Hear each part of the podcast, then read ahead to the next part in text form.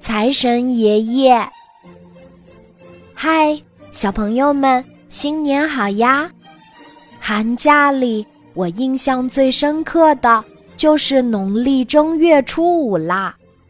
据说这一天是财神爷爷下凡的日子。早上，一家人刚起床，爸爸就兴致勃勃地对我说：“今天呀，是财神爷爷降临的日子，一会儿天上会掉金元宝下来的。”我一听就乐了，早饭也顾不得吃，就跑到楼下，激动万分的等着金元宝掉下来。我想。等我捡到了金元宝，有了钱，我要买许许多多的好吃的，还要去世界各地旅行。一个小时过去了，蓝蓝的天空很平静，没有金元宝掉下来。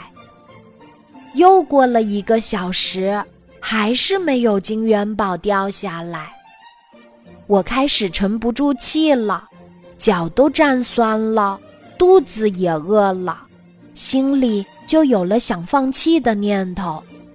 可又转念一想，如果我离开后，金元宝就掉下来，被别人拿走了怎么办呀？于是我决定继续等。咕噜咕噜，咕噜咕噜，我的肚子饿得快不行了。可是，一想到金元宝，哎，再坚持一会儿吧。过了一会儿，妈妈来喊我吃饭，她看我傻呆呆的望着天空，就好奇的问：“孩子，你在干嘛呀？”我向妈妈说明了情况，妈妈哈哈大笑起来。她说：“别信你爸，他跟你开玩笑的。”孩子，财神爷爷住在人们的心中，我们要用勤劳的双手去创造财富，这样财神爷爷就会主动来我们家的。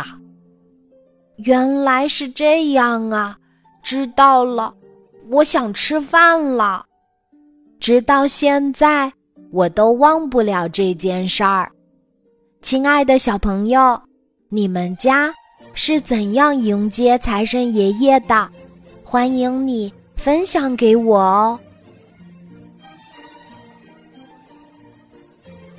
今天的故事就讲到这里，记得在喜马拉雅 APP 搜索“晚安妈妈”，每天晚上八点，我都会在喜马拉雅等你，小宝贝，睡吧，晚安。